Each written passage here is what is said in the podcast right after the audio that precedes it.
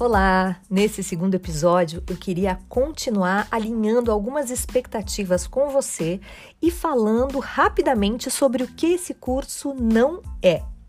Se você chegou até aqui esperando por dicas de oratória, eu já te adianto que você não está no lugar certo. E talvez falando isso eu esteja perdendo um punhado de gente que esteja interessada em perder a timidez. Mas eu preciso ser honesta com você.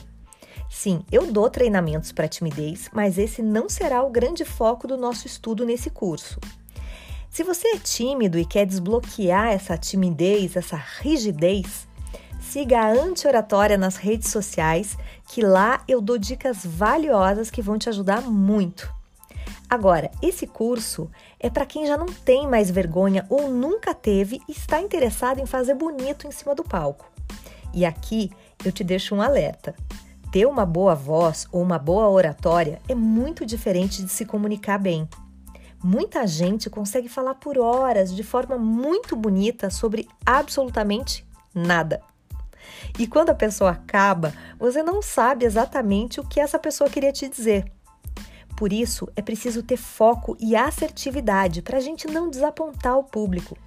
Se você tem a tendência de ser prolixo, se tem essa dificuldade de sintetizar o seu pensamento, desculpa, mas esse é um assunto para um outro curso.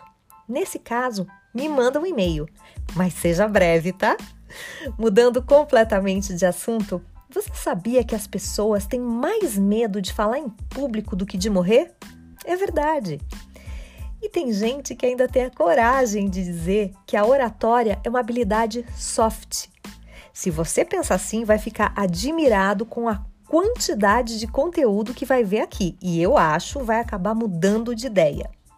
E se você está aí se perguntando qual a minha bagagem para ensinar sobre esse assunto, no próximo episódio eu vou falar um pouquinho sobre apresentações. Até já!